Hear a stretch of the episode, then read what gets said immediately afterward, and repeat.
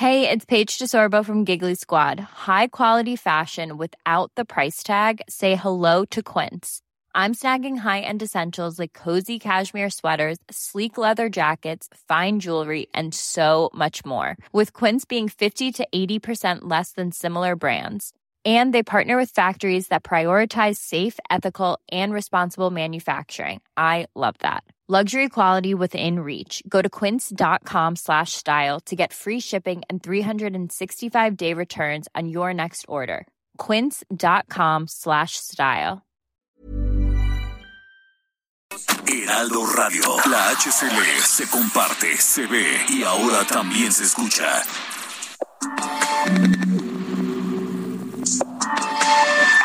Esto es República H. 8 de la noche, tiempo del centro de la República Mexicana. Muchas gracias por estar con nosotros en República H en este viernes 28 de enero de 2022. Yo soy Alejandro Cacho y le agradezco que nos acompañe en esta noche para cerrar la semana, transmitiendo desde la cabina de El Heraldo Radio en esta noche fresca de viernes. Saludos a toda la gente que nos escucha a través de la cadena nacional del Heraldo Radio en 32 entidades de la República. En la Ciudad de México estamos en el 98.5 del FM, 98.5 de FM en la capital del país, así como en otras 75 ciudades de la República y 99 frecuencias de radio en todo México. También nos siguen por la televisión en el canal 10 de Televisión Abierta. Muchas gracias por estar con nosotros eh, a través de, del 10 de Axtel, del 10 en Total Play en el 151 de Easy en todo el país y el 161 de Sky. Sofía García, ¿cómo estás? Muy bien, muchas gracias. Buen viernes ya, fin de semana. Fin de semana por fin, pero tenemos muchas cosas que comentar, reflexionar, compartir antes de dar por terminada la semana. Esta noche, esta noche hablaremos de la vacunación a los niños en México, porque el subsecretario de Salud, Hugo López Gatel, pues insiste en que no es necesario eh, vacunar a los niños y dice que eso lo respalda la Organización Mundial de la Salud, a pesar de que la propia OMS ha dicho, mejor dicho, tiene otros datos para hablar con el mismo lenguaje de la 4T. Para que te entiendan. Que tiene otros datos. La falta de vacunación no es el único, no es lo único que enfrentan los niños en México. La, la única secuela de la pandemia de coronavirus para la infancia mexicana no es solamente eh, la vacunación, es un más bajo aprovechamiento escolar y estaremos platicando de eso con el eh, director ejecutivo y fundador de Mexicanos Primero, porque el retroceso es importante. De por sí teníamos un problema pues de aprovechamiento en las escuelas mexicanas, en el nivel básico de educación, las pruebas eh, a nivel internacional arrojaban resultados no satisfactorios para todos nosotros. Bueno, pues ahora con la pandemia ese aprovechamiento es todavía menor. Y también eh, eh, estaremos hablando de Veracruz, de lo que ocurre en ese estado en torno a un delito tipificado y que se llama ultrajes a la autoridad, porque hay diputados de Movimiento Ciudadano que buscan echar abajo ese, ese delito que está vigente desde eh, marzo del año 2021 y ha metido a la cárcel a 100 personas. Así que tenemos muchas cosas en este viernes, viernes 28 de enero. Ya se fue el primer año de 2022. Y por supuesto, agárrese, porque las cifras de contagios le van a sorprender. Esto es República H. Y comenzamos.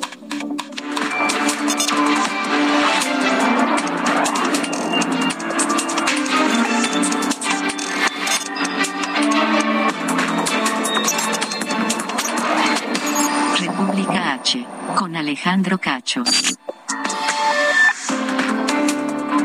Seguimos con ustedes en República H. Gracias, gracias por acompañarnos, porque además esta noche volvemos a comenzar con una buena noticia.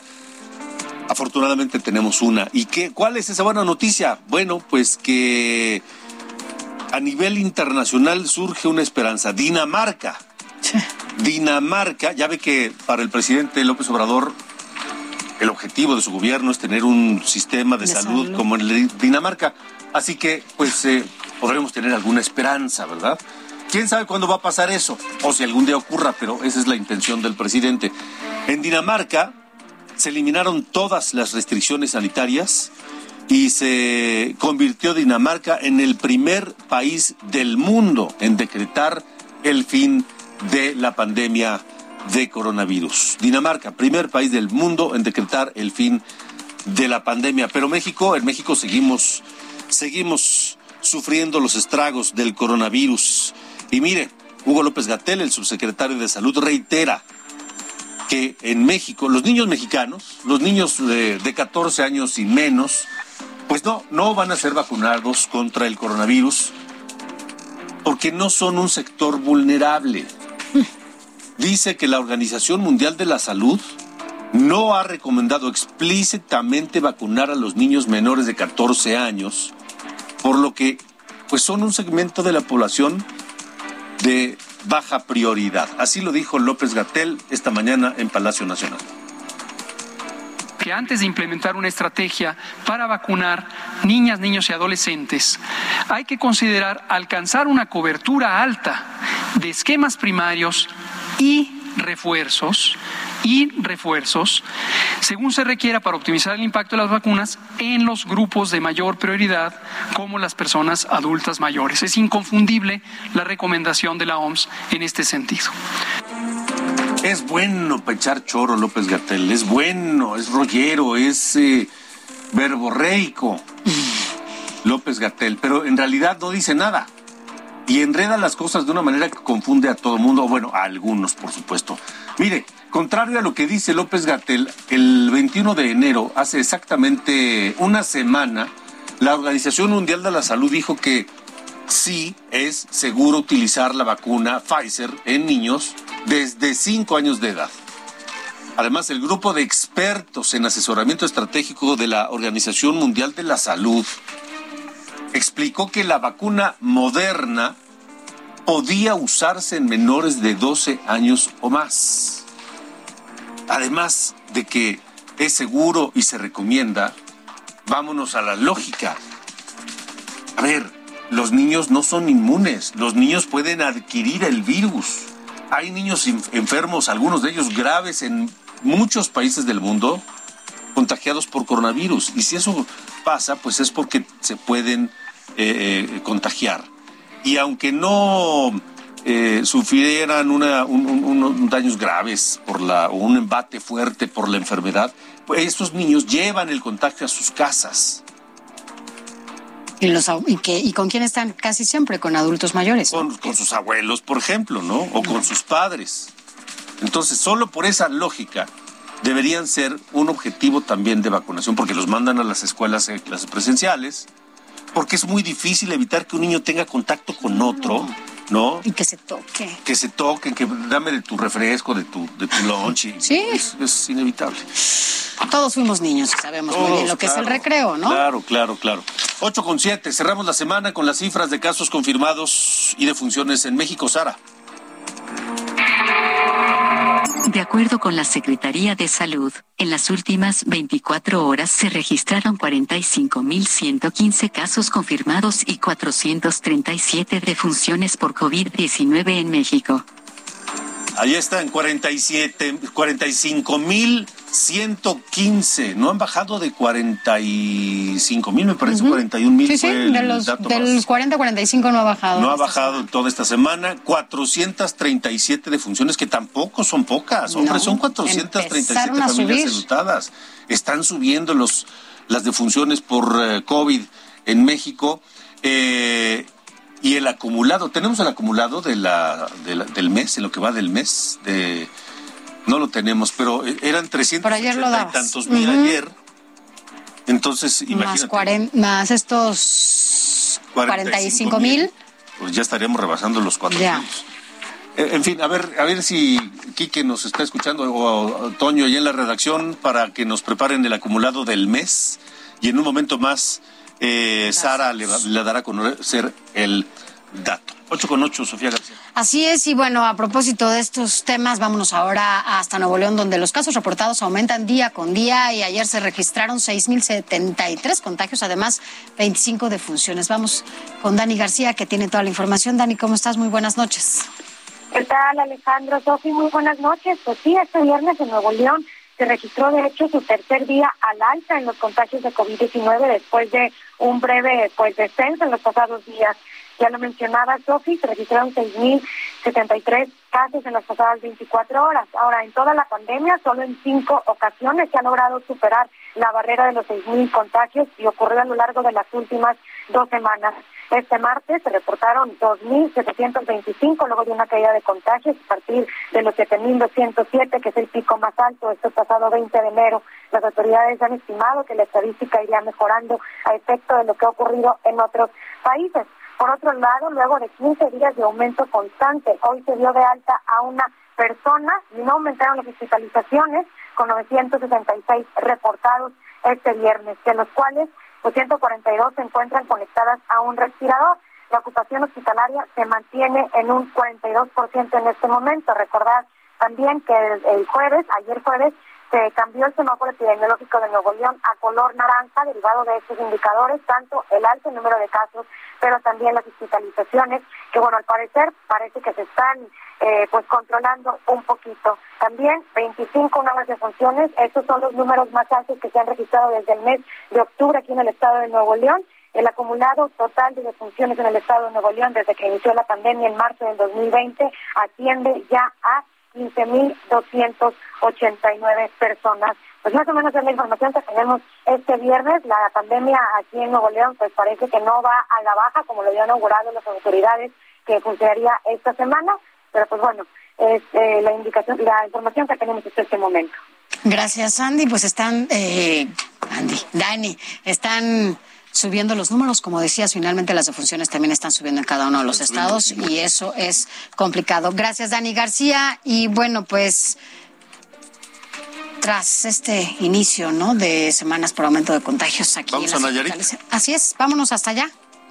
Porque allá está Karina Cancino.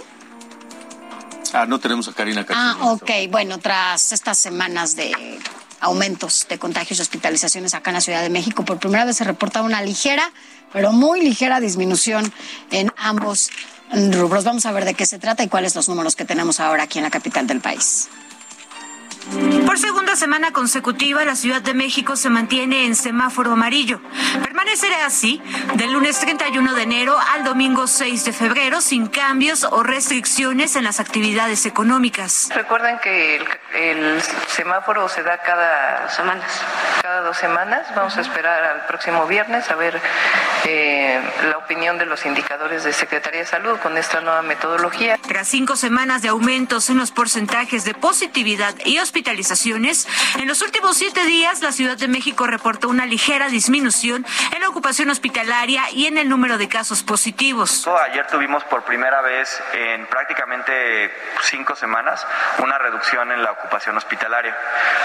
Ayer no vimos crecimiento por primera vez desde que hemos eh, iniciado el año y esto se une a básicamente tres días en los cuales hemos visto en la Ciudad de México muy poco crecimiento afortunadamente en la ocupación hospitalaria. Con el objetivo de informar sobre las campañas de vacunación de refuerzo y el avance de la pandemia en la capital del país, el gobierno capitalino acordó con la empresa Meta de Mark Zuckerberg intensificar y reforzar en redes sociales como Facebook este tipo de información. Todas estas eh, publicaciones que estaremos haciendo dirigirán a las personas a la página de vacunación.cdmx.gov.mx. Sobre el plan de vacunación en la Ciudad de México, las autoridades capitalinas confirmaron que la tercera dosis de la vacuna ahora se recibirá tras cuatro meses de haber completado su esquema de vacunación.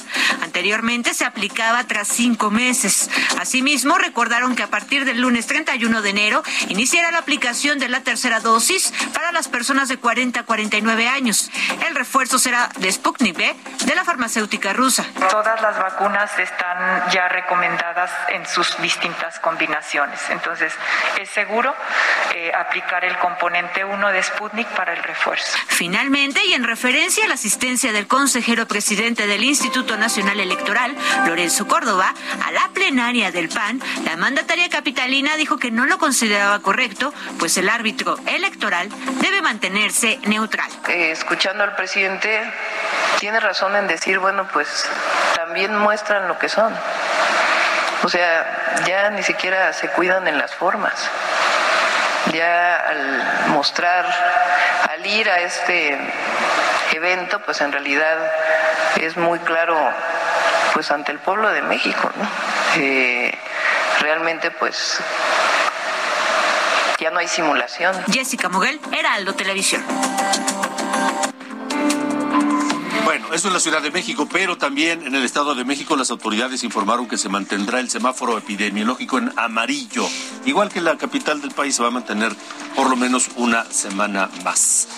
Y ahora sí tenemos a Karina Cancino en Tepic, en Nayarit. Así es, allá también en donde, bueno, pues autoridades de salud calculan que durante enero se han contagiado por lo menos 470 personas al día.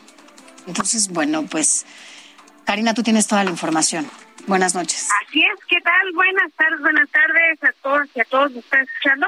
En 29 días que llevamos ya del 2022 se han acumulado el 38% de contagios en Nayarit de todo lo que han sido dos años de pandemia en esta entidad. En promedio se han contagiado diariamente 470 nayaritas durante enero, cuando en 2021 eran 73 personas por día y en 2020 diarios infectaron 21 nayaritas. Esta comparativa muestra lo exponencial que está haciendo este inicio de año en cuanto a contagios COVID. En 2020 cerró con 7.794 contagios y 1.043 casos. En el 2021 hubieron 26.715 casos y 1.972 defunciones oficialmente reportadas. Y en estas últimas 24 horas, todavía no hay el reporte actualizado, se han confirmado 761 contagios COVID y 6.294 casos activos. Y seis de las defunciones eh, que ocurrieron el día de hoy fueron por complicaciones de la enfermedad. Además, bueno, también se sabe que el 46% perdón, de la ocupación hospitalaria está disponible en la entidad al día de hoy. Así que enero no pinta para ser uno de los mejores años que nos den, eh, eh, uno de los mejores meses que nos den estadísticas en cuanto a esto de los contagios COVID en esta entidad. Vaya. Karina, muchas gracias. Buenas tardes, estamos Hasta luego. Buenas noches, Karina Cancino en Nayarit. Y vamos a Chihuahua, donde la gobernadora Maru Campos anunció que eh, de no haber una reducción de contagios por COVID allá en Chihuahua, será inminente el regreso al semáforo rojo. Ante este escenario informó que el regreso a clase se postergará por unas semanas más y además dejó claro que los niños sí se pueden contagiar, a pesar de lo que diga López Gatel análisis de los casos de COVID-19 en el Estado y de la determinación tomada por el Consejo Estatal de Salud de continuar con clases virtuales por dos semanas más, es muy importante que quede claro. Los niños también se contagian y a ellos también se les puede complicar la enfermedad. Así las cosas allá en Chihuahua y en Durango, bueno, pues eh, sindicatos de maestros establecieron que serán los comités de salud de las escuelas los que determinen el regreso presencial a clases o bien continúen en esta modalidad virtual a partir del próximo lunes 31 de enero. En tanto, la Federación de Instituciones de Educación Superior de Durango informó también que las universidades privadas sí regresarán a clases presenciales la próxima semana. Y en Jalisco, la Universidad de Guadalajara pospuso el regreso a clases presenciales que se tenía contemplado para este 31 de eh, enero. Esto debido al aumento de contagios de COVID. Se informó que la fecha tentativa para el regreso a las clases presenciales en la Universidad de Guadalajara será el martes, martes 8 de febrero. Y precisamente le decíamos al principio del programa, cuando son las 8 de con 18 prácticamente, 8 de la noche con 18 minutos, que la pandemia, además de afectar a los niños de manera psicológica y, mantenerlos encerrados durante más de un año y demás, les ha afectado en su aprovechamiento escolar. David Calderón es el director general de Mexicanos Primero, fundador de Mexicanos Primero, esta organización que ha luchado durante mucho tiempo para eh, mejorar los niveles educativos en el país y que ahora tiene estas conclusiones. David, ¿cómo te va? Gracias por estar con nosotros. Buenas noches. Buenas noches, Alejandro, Sofi. Mucho gusto de estar con ustedes. David, pues, eh, ¿qué han encontrado ustedes? ¿Qué otros estragos en el aprovechamiento de los eh, niños en las escuelas por la pandemia? Lo que encontramos, Alejandro, es que eh, a partir de una muestra representativa de los estudiantes del país entre cuarto de primaria y tercero de secundaria, lo que encontramos es que eh, hicimos una evaluación en abril, hicimos otra ahora en diciembre, exactamente los mismos niños, es una evaluación, como se dice, de panel, son las mismas personas, no son promedios estadísticos. Lo que descubrimos es que quienes permanecieron a distancia, eh, no solo, por ejemplo, en el llamado modelo híbrido, es decir, con algún tipo de conexión con su maestro, o si sencillamente estuvieron viendo la programación televisiva, siguieron teniendo deterioro en su aprendizaje. Hay pérdida de aprendizaje o como le dicen técnicamente learning loss. Es decir, al no practicar no es, no es un olvido de un dato, es que una habilidad que tenías ya no la alcanzas en esta ocasión. Pongo un ejemplo. Eh, hicimos una evaluación de comprensión lectora y un texto de tercer grado de primaria que lograban comprender 64 de cada 100 eh, ya solo lo comprendieron 41, las mismas personas eh, en diciembre de aquellos que no estuvieron en el salón de clase. Entonces, un solo día de presencia a la semana o dos días de presencia a la semana revirtieron algunos de los aprendizajes perdidos y empiezan las ganancias, eh, es decir, empieza a desarrollarse el aprendizaje que no se tenía antes. Eh, David, este, eh, quiero, entiendo entonces por lo que nos estás explicando, David Calderón, director y fundador de Mexicanos Primero, entiendo que este, digamos, retroceso en la comprensión es, puede ser reversible. Así es, el aprendizaje es como una especie de nutrición, de ejercitación, es como un segundo metabolismo que tenemos al relacionarnos con el mundo que nos rodea. Entonces, si no estamos en constante nutrición, si no está nuestra mente, eh, si no está en nuestra experiencia cotidiana ejerciéndose eh, el aprendizaje, entonces vamos perdiendo y puede ser muy grave. El estimado global es, hemos perdido tres ciclos escolares, aunque cronológicamente solo hemos perdido un año y medio escolar, hemos perdido como contenidos en términos de logro, eh, hemos perdido tres ciclos escolares. ¿Se puede revertir? Sí. Eh, lo, lo, vemos eh, en el caso de estrategias de remediación, de recuperación muy específicas, así que no podemos considerar que esa generación ya se perdió, eso es inaceptable, no debemos conformarnos, lo que sí tenemos que estar conscientes es que el mecanismo de solo estar escuchando contenidos en la televisión no logra aprendizajes que se puedan consolidar y por lo tanto la auténtica solución es la presencia.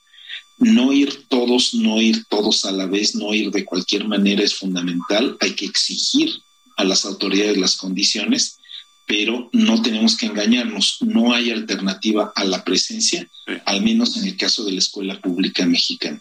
Eh, David Calderón, nos quedan dos minutos, pero antes de, la pausa quiero que nos digas, ¿qué pueden hacer los padres de familia en sus casas, con sus hijos de la mano, para ir en las posibilidades de la casa, de los padres, del tiempo, etcétera, ir revirtiendo este, este problema? Concentrarse en los, ah, las habilidades fundamentales. La comprensión lectora es crucial. Entonces, vale más la pena estar leyendo en voz alta con nuestros hijos, mm. estarles preguntando, eh, que estar 100 minutos frente a la televisión de algo que no está realmente quedando en su interior. Vale la pena entonces que estemos muy en contacto con los maestros y que busquemos esa interacción de persona a persona y no, digamos, la pantalla fría que solo expone porque eso no está dando resultados y sobre todo, pues bueno, la solución definitiva, exigir que las escuelas tengan ventilación, agua, que tengamos a los niños vacunados, esa es, por supuesto, la solución definitiva. De acuerdo, pues estaremos atentos. ¿Esta evaluación cuándo se va a repetir, David? La estamos eh, construyendo cada ocho meses. Eh, entonces, esperamos hacia el final del ciclo escolar, es decir, hacia junio, julio, poder tener un nuevo corte y ver cómo se ha comportado este desarrollo de los niños en México. Estaremos pendientes. Te agradezco mucho por lo pronto, David, David Calderón, director eh, y fundador de Mexicanos Primero, por haber estado aquí con nosotros. Gracias, Alejandro. Saludos, buenas noches. Igualmente, gracias. Gracias a ti, David Calderón. Son las ocho con veinticuatro. estamos en República H. Y más adelante, rápidamente, Sofía, ¿de qué nos vas a hablar?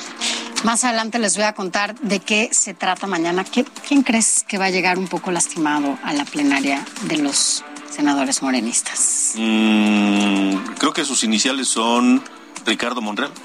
Más o menos. Sí. Sí. Tú, Al ratito te voy a contar por qué. Bueno. ¿Y quién está ocupando este lugar de interlocutor? Muy bien, bueno, bueno. Pues vamos a una pausa. Tenemos, por supuesto, más. Eh, después de la pausa, al regresar, el número acumulado de casos confirmados, no de contagios, porque los contagios son muchos más. Estos son los casos que con pruebas se confirma que dieron positivo a coronavirus. Imagínense si hiciéramos las pruebas. ¿Mm? Regresamos.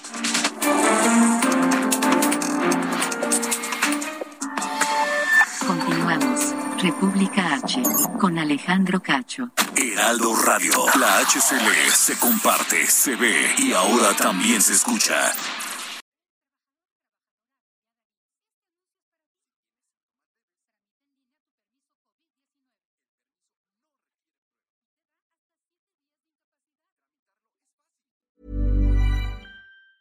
Hey, it's Ryan Reynolds, and I'm here with Keith, co star of my upcoming film, If, only in theaters, May 17th. Do you want to tell people the big news? All right, I'll do it. Sign up now and you'll get unlimited for $15 a month in six months of Paramount Plus Essential Plan on us. Mintmobile.com slash switch. Upfront payment of $45 equivalent to $15 per month. Unlimited over 40 gigabytes per month. Face lower speeds. Videos at 480p. Active Mint customers by 531.24 get six months of Paramount Plus Essential Plan. Auto renews after six months. Offer ends May 31st, 2024. Separate Paramount Plus registration required. Terms and conditions apply if rated PG. Heraldo Radio.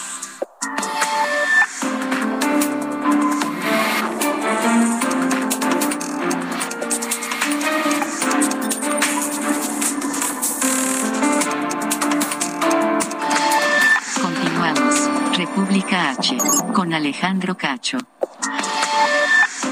Continuamos en República H. Gracias por estar con nosotros. Saludos a toda la gente que nos escucha. Si está en su coche, en su casa, en su oficina, en el negocio, donde quiera que nos escuche, gracias. Gracias, gracias de verdad. Eh, y le quiero comentar que eh, recordar las cifras eh, de casos confirmados de coronavirus en las últimas 24 horas que le comentó Sara al inicio del programa. El, número es 45.115 contagios confirmados de ayer a hoy. Y quiero ser muy claro eh, que son los confirmados, más no el número de contagios total, porque el número de contagios es muchísimo mayor, muchísimo mayor. 45.115 confirmados y 437 defunciones. Pero ¿sabe cuánto va en del 2 de enero hasta el día de hoy, ¿cuántos casos confirmados en México y cuántas defunciones? A ver, cuéntanos, Sara. De acuerdo con la Secretaría de Salud, en los primeros 28 días de enero se registraron 878.259 casos confirmados y 4.960 defunciones por COVID-19 en México. 878 mil. O sea que si el promedio sigue como va, de a 50 mil diarios, más o menos. Un millón. Estamos hablando de un millón en los 31 días de enero. Un millón de casos confirmados. En un mes. En un mes. Así es. Bueno, son las eh, 8 de la mañana con 32 minutos tiempo del centro de la República Mexicana, de la mañana no, de la noche. Es que quieres estar todo el día. Aquí, Aquí sí, sí, sí. 8 de la noche con 32 minutos. El presidente López Obrador habló esta mañana en la conferencia de prensa de Palacio Nacional de em, lo que anunció el gobernador de Quintana Roo, Carlos Joaquín González, ayer, en el sentido de que agentes de Estados Unidos y de Canadá estarían colaborando en las investigaciones o en el intercambio de información para esclarecer los hechos violentos de los últimos días, precisamente allá en Quintana Roo. Y el presidente López Obrador dijo esto en Palacio Nacional. Acaba de participar el FBI en un asunto en Quintana Roo y estamos pidiéndole al embajador de Estados Unidos que nos informen sobre esta participación. No nos oponemos a que se trabaje de manera coordinada en contra del crimen, pero no podemos permitir que se viole nuestra soberanía.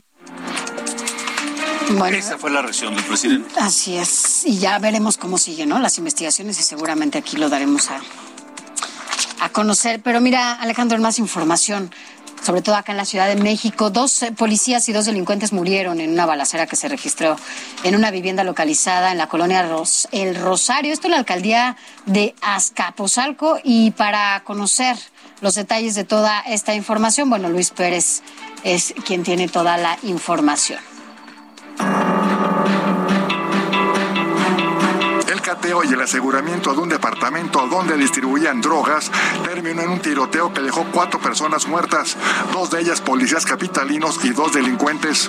El enfrentamiento se registró en las avenidas Cedro y Jacarandas, Colonia El Rosario, Alcaldía de Escaposalco, al norte de la Ciudad de México derivado de una investigación por un doble homicidio ocurrido el 18 de enero en la colonia Lindavista, alcaldía de Gustavo Amadero. En sus redes sociales, el secretario de Seguridad Ciudadana, Omar García Harfush, lamentó la pérdida de dos compañeros en el cumplimiento de su deber. Todo el apoyo y el respaldo a sus familias es una gran pérdida para la Secretaría de Seguridad Ciudadana de la Ciudad de México. El lugar fue acordonado por policías mientras peritos de la Fiscalía General de Justicia Capitalina realizaban las primeras pruebas periciales y llevaron a cabo el levantamiento los cuerpos que trasladaron al anfiteatro. En el lugar aseguraron drogas y armas. Herado Televisión, Luis Pérez Courtad. Así las cosas allá. Y bueno, en más información, asesinaron a la activista Ana Luisa Garduño en Morelos. Ella era representante de la Asociación de Víctimas y Ofendidos. Y para hablar de ese tema, tenemos en la línea también a nuestra corresponsal Guadalupe Flores. ¿Qué tienes al respecto? ¿Cómo estás, corresponsal en Morelos? Buenas noches. ¿Qué tal? Buenas noches, me tengo con gusto. Así es, la activista Analisa Gardeño fue asesinada a balazos dentro de su bar con razón social Apolo eh, 11, ubicado en el municipio de Temisco, prácticamente a 10 minutos de la capital del Estado. Hasta el momento se desconoce el móvil del crimen. La Fiscalía General del Estado eh, pues solo ha informado que se dio a conocer pues eh, a través de una tarjeta informativa que se encontró eh, pues el cuerpo de esta mujer de 51 años de edad con eh, sin vida en este establecimiento con heridas de proyectil de arma de fuego, incluso eh, pues, eh, presentaba lesiones en el cuello del lado izquierdo, en el editor también, en el lado izquierdo y en el brazo izquierdo, es lo que dio a la Fiscalía de Morelos. Sin embargo, familiares de la activista han referido que este, este hecho sucedió cuando ingresó al establecimiento del sujeto. Primero intentó asaltar a una persona dentro del bar y después prácticamente se dirigió directamente contra Analisa Garduño, quien recibió tres impactos de bala y estos hechos ocurrieron el día de ayer por la noche, cerca de las eh, 11.40 horas, eh, cuando según los reportes policíacos, pues eh, dio parte a la Comisión de Seguridad, llegaron los paramédicos, pero ya encontraron el cuerpo sin vida de la activista.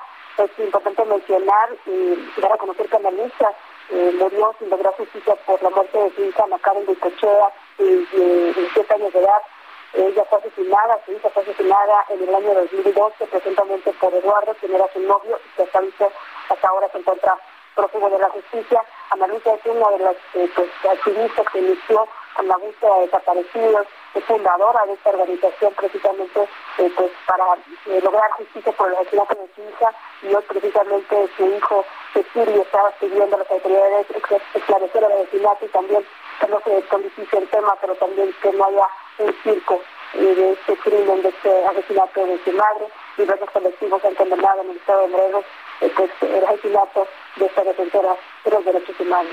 La información desde Morelos. Gracias, gracias por la información. Y vamos ahora a Michoacán, donde también hubo hechos eh, violentos que dejaron eh, pues saldo rojo de muerte para este fin de semana. Charbel Lucio, te saludo, buena noche. ¿Qué tal? Buenas noches, un saludo a todo el auditorio. Así es, el día de ayer eh, sujetos armados asesinaron a siete personas en un domicilio de la ciudad de Zamora. Vecinos alertaron a los servicios de emergencia sobre una agresión contra un grupo de personas que se encontraban eh, adentro de un domicilio conocido como la Casa Azul, en una aparente casa de citas que se ubicaba en las calles Michoacán y Montes de Oca, en la colonia El Porvenir. Y bueno, después se trasladaron elementos de la Policía Municipal, Policía Michoacán y Guardia Nacional, quienes confirmaron que eh, pues, se trataba de tres hombres y cuatro mujeres víctimas de homicidio. Todos ellos presentaban heridas por proyectil de arma de fuego. Y bueno, eh, homicidios como este colocan a Michoacán como el estado pues más violento en lo que va de este eh, de estos 27 días del mes de enero, ya que suman estos ocho eh, homicidios dolosos cometidos en el estado. Gracias, Charbel. Gracias. Buenas noches. Buenas noches. Y en más información, el gobernador de San Luis Potosí, Ricardo Gallardo, junto con empresarios, impulsarán el desarrollo a través del Consejo Consultivo allá en San Luis Potosí. Y con esto vamos a un resumen con la información más relevante de los estados de la República. El Congreso del Estado de Colima llamó a comparecer al secretario de Seguridad Pública, Manuel Gerandi Ruiz, y al director general de penales, Guillermo Ramos. Esto por la riña que dejó nueve muertos y seis heridos. En Puebla, los 21 detenidos por el caso del bebé hallado en un penal fueron vinculados a proceso y se les dictó prisión preventiva. Entre ellos se encuentra el director del Cerezo. Unos 100 pobladores incendiaron la estación de policía de Actopan, luego de que las autoridades evitaron el linchamiento de dos presuntos ladrones de autos. El gobierno de Baja California envió al Congreso la iniciativa de ley para que se consideren graves los delitos de homicidio y lesiones contra periodistas. En Saltillo, quienes tengan deuda por pensión alimentaria son exhibidos por usuarios a través de la página Los que no dan pensión Saltillo.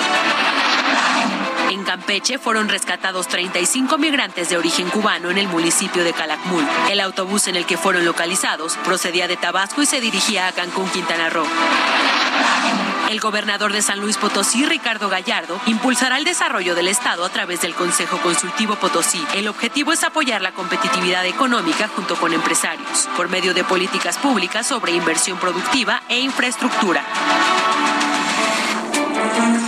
Saludos a Guadalajara y toda su zona metropolitana, allá en la bella Perla Tapatía, donde nos escuchan a través del Heraldo Radio. Vamos contigo, Mayeli Mariscal, que tienes información sobre pues eh, restricciones ante la pandemia. Buenas noches. Hola, ¿qué tal? Muy buenas noches. Buenas noches a todo el auditorio. Pues eh, desde Guadalajara las autoridades sanitarias han eh, recomendado que los peregrinos que acuden año con año a San Juan de los Lagos sigan esta festividad religiosa de manera virtual y es que los casos pues van en aumento aquí en Jalisco.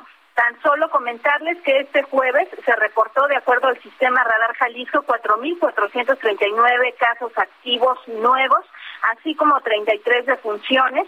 Y bueno, esta celebración de la Virgen de la Candelaria deberá de seguirse de forma virtual y es que eh, cada año convoca más de dos millones de fieles peregrinos de todas partes del país y esto se realiza pues en el municipio de San Juan de los Lagos. Sin embargo, ya las autoridades confirmaron que el santuario estará cerrado durante el periodo comprendido del 31 de enero al 2 de febrero. Esto para tratar de inhibir el que acudan los peregrinos. Suelen llegar a pie, en bicicletas, en vehículos y pues en estos momentos ya se ha eh, detectado algunos que ya van en camino hacia San Juan de los Lagos, por lo cual las autoridades de Jalisco les piden que eh, pues regresen a sus casas para evitar esta festividad y sobre todo también el arzobispado y las autoridades religiosas pues ya están informadas de las restricciones que hay en estos momentos para no realizar estos eventos masivos aunque sean fiestas religiosas. Esa es la información desde Jalisco. Mayeli, esta, esta celebración de la Virgen de la Candelaria es la celebración allá en Jalisco, ¿verdad? Así es, eh, pues más de dos millones de peregrinos año con año son los que reúnen y no solo también eh, del país, sino vienen, sí, a nivel nacional, vienen también incluso de otros lugares, de otros países. Eh, los hijos ausentes pues a este santuario. Sin embargo pues las autoridades están tratando de evitar el que se aglomeren las personas ahí en este municipio. Repito estará cerrado del 31 al 2 de febrero. De acuerdo. Mayeli Mariscal gracias Excelente noche. Buenas noches.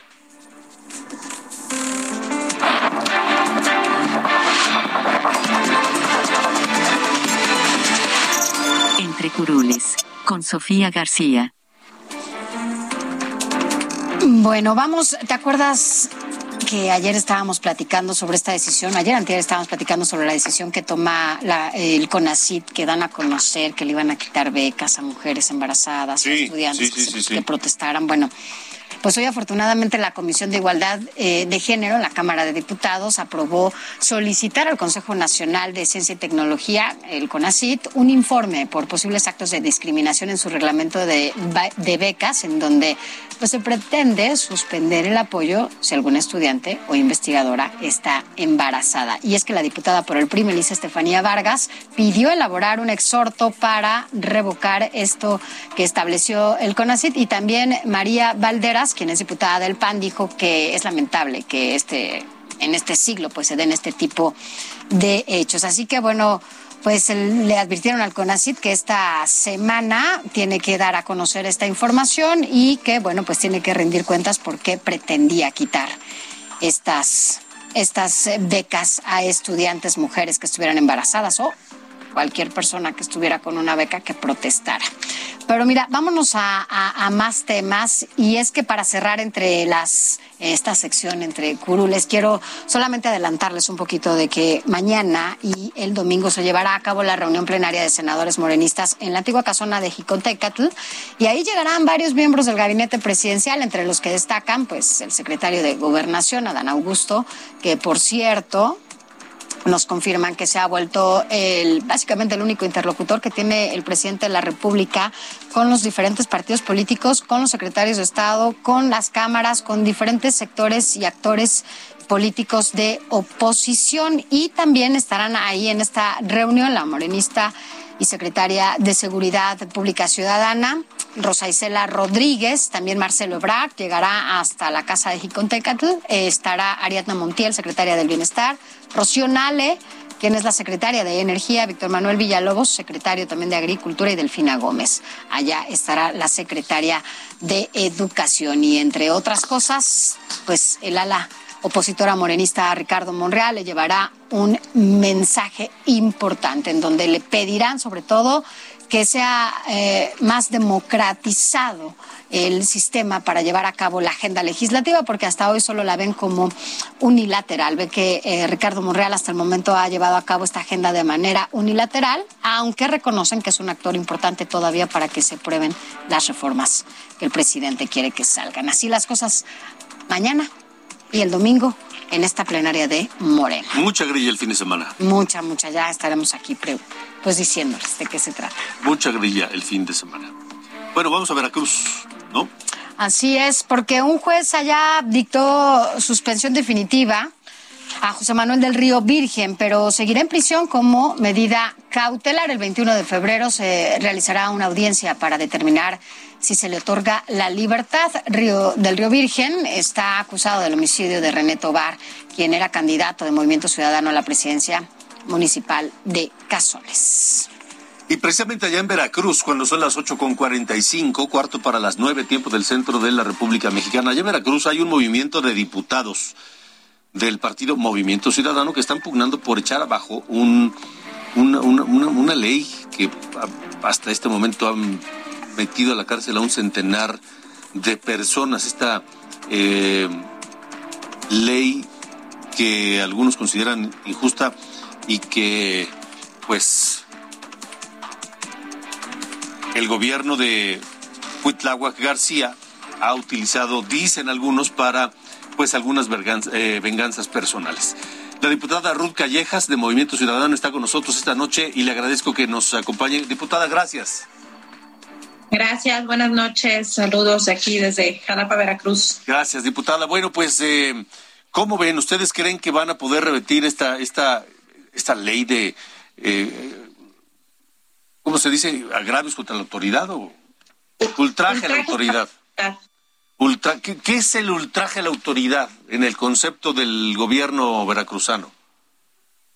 Pues fíjate que la razón de ser de, de esta ley que se, que se aprobó en la anterior legislatura y que envió el, el- el gobernador, pues la razón de ser era la protección a los policías, que crimen organizado, eran agredidos, eh, les disparaban, etcétera, y pues solo había sanciones administrativas. Sin embargo, se ha eh, malinterpretado y se ha hecho mal uso de esta ley. Y bueno, pues prueba de ello es que eh, la fiscal en su comparecencia nos, nos remite que hay 1.033 personas puestas a disposición a, la fiscalía por el delito de a la autoridad tan solo de marzo a diciembre. Eh, las barras de abogados manifiestan que hay más de 2.500 y bueno, eh, casos que han llegado aquí a esta soberanía, al Congreso del Estado, sobre todo esta oficina, eh, pues el delito de ultrajes a la autoridad ha venido siendo mal utilizado. Lo, con solo decirle o que el policía o quien te detenga piense o asuma que lo estás viendo mal, que le estás contestando de mala manera, te puede presentar por ultrajes a la autoridad. Pero lo más preocupante es que ha dejado en indefensión a muchos eh, inocentes, a muchos presuntos inocentes, y, que ha sido em, una parte donde la ciudadanía está siendo afectada. O sea que muchos de los casos de estos eh, supuestos ultrajes a la autoridad dependen de la interpretación del policía. De la interpretación que le den, aunado a que ha sido usado y está siendo utilizado para después imputar otros delitos ya que están detenidos los ciudadanos. Ahora, diputada Ruth Callejas, eh, ¿cómo va esta este, este, intento de pues echar abajo este delito como tal o por lo menos modificarlo para que no sea una herramienta de abuso contra y de opresión contra los ciudadanos. Pues ha habido dos intentos. Eh, mi compañero diputado Ramón Díaz Ávila del PT el día 9 de diciembre presentó una iniciativa de ley eh, donde le, se le quita eh, tanta penalidad, pretende quitarle tanta penalidad al delito. Y en la sesión pasada, mis compañeros del PAN presentaron una iniciativa también para que se derogue totalmente el delito de ultrajes a la autoridad. Eh, de igual manera, hay una acción de inconstitucionalidad presentada por el por una por MC, por el PAN, eh, incluso por la Comisión Estatal de Derechos Humanos, para que se derogue este delito en la Suprema Corte, pero aún no se ha pronunciado. El día de ayer acudimos a Palacio de Gobierno, eh, una servidora con mis compañeros de la Comisión Operativa Estatal, con el coordinador Sergio Gil, a entregarle al gobernador un proyecto, un borrador de iniciativa, ya que prometió a enviarlo para que se derogue y se comprometió a presentarlo de acuerdo a las recomendaciones que hizo la Comisión Nacional de Derechos Humanos. Y pues estamos en espera de que se presente. Yo tengo fe que el día lunes, que es nuestra última sesión de periodo ordinario, se presente esa iniciativa y podamos votarla todos a favor para que se derogue este delito. Pues estaremos atentos, diputada Ruth Callejas. Gracias por haber estado en República H. Muchas gracias y estamos aquí a la orden. Gracias. Buenas noches. Son las 8.51 8 de la noche con 51 minutos. Hoy el gobernador de Morelos, Cuauhtémoc Blanco, rindió su tercer informe de gobierno, ya llega a la mitad de su periodo. Está por comenzar la segunda mitad, la última de su gobierno, y platiqué brevemente con él precisamente sobre todo de esta segunda parte de su gestión. Este es un pequeño extracto de lo que hablamos esta tarde allá en Guadalajara. Quedan tres años. ¿Cuáles son las metas que quiere conseguir Cuauhtémoc Blanco? A seguir trabajando por la gente más necesitada. Eh, seguridad es un, es un reto importante en estos tres años. Como te menciono, con pocos policías han hecho muchas cosas. hemos tenido personajes que eran intocables y nos hemos metido con ellos. Eh, aquí no hay este, impunidad se trabaja, hay una coordinación muy buena con, con el gobierno federal, por eso se han hecho estas detenciones y nosotros este, lo que queremos es que la gente esté contenta, feliz, que salga a la calle, que le demos paz social a toda esa gente que lo necesita, ¿no? Y no nomás estoy hablando de todo el Estado, del Estado, sino de todo el país. Creo que debemos hacer un trabajo en conjunto y hacer equipo. como se los he dicho, los presidentes municipales, ustedes tienen una responsabilidad también, no más es el gobierno del Estado. Ustedes tienen que involucrarse este, eh, con, sus, eh, con, con, contratar más policías, para darle más seguridad a sus municipios. Entonces se tiene que trabajar de la mano con, los municipios para eh, generar este, seguridad y paz a, todos los ciudadanos. Eso ayer. Esto es República H. Bueno, llevamos meses sin embajador en España. Meses, muchos meses. Y eso pues ha dificultado la relación porque, eh, o mejor dicho, el beneplácito del embajador designado de México en España, que es el exgobernador de Sinaloa, Quirino Ordaz, pues se vio dificultado, se vio entorpecido, pues por la serie de declaraciones y actitudes del presidente López Obrador eh, contra la corona española, contra el gobierno español, contra el pueblo español. Están, están enojados, están ofendidos con nosotros allá en España y eso eh, se reflejó en el largo, larga espera que hubo para eh, recibir el beneplácito del gobierno español eh, a fin de que Quirino Ordaz, el exgobernador sinaloense, sea el próximo embajador de México en Madrid. Esto finalmente ocurrió y esta mañana, temprano, Marcelo Ebrard, bueno, yo creo que brincó de gusto el canciller mexicano cuando recibió la carta de beneplácito por parte del gobierno español a Quirino Ordaz como el próximo embajador de México. Pero hubo alguien que no le dio gusto. No. Ah, bueno, pues hay que recordar esta amenaza que recibieron, ¿no? Desde su partido. Y es que, bueno, pues el dirigente nacional del PRI, Alejandro Moreno, afirmó que Quirino Ordaz será expulsado del partido en caso de aceptar ser embajador. Así que bueno, pues ya aceptó, ¿no? Pues yo creo que Quirino Ordaz va a estar muy preocupado porque lo van a expulsar del PRI, ¿no? Bueno, nos vemos. Vámonos. Eh, gracias por haber estado con nosotros aquí en República H. Lo esperamos el lunes a las 8 de la noche aquí por Heraldo Media Group. Gracias, Sofía. Gracias a ti. Buen fin. Gracias a todos. Buen fin de semana y hasta la próxima.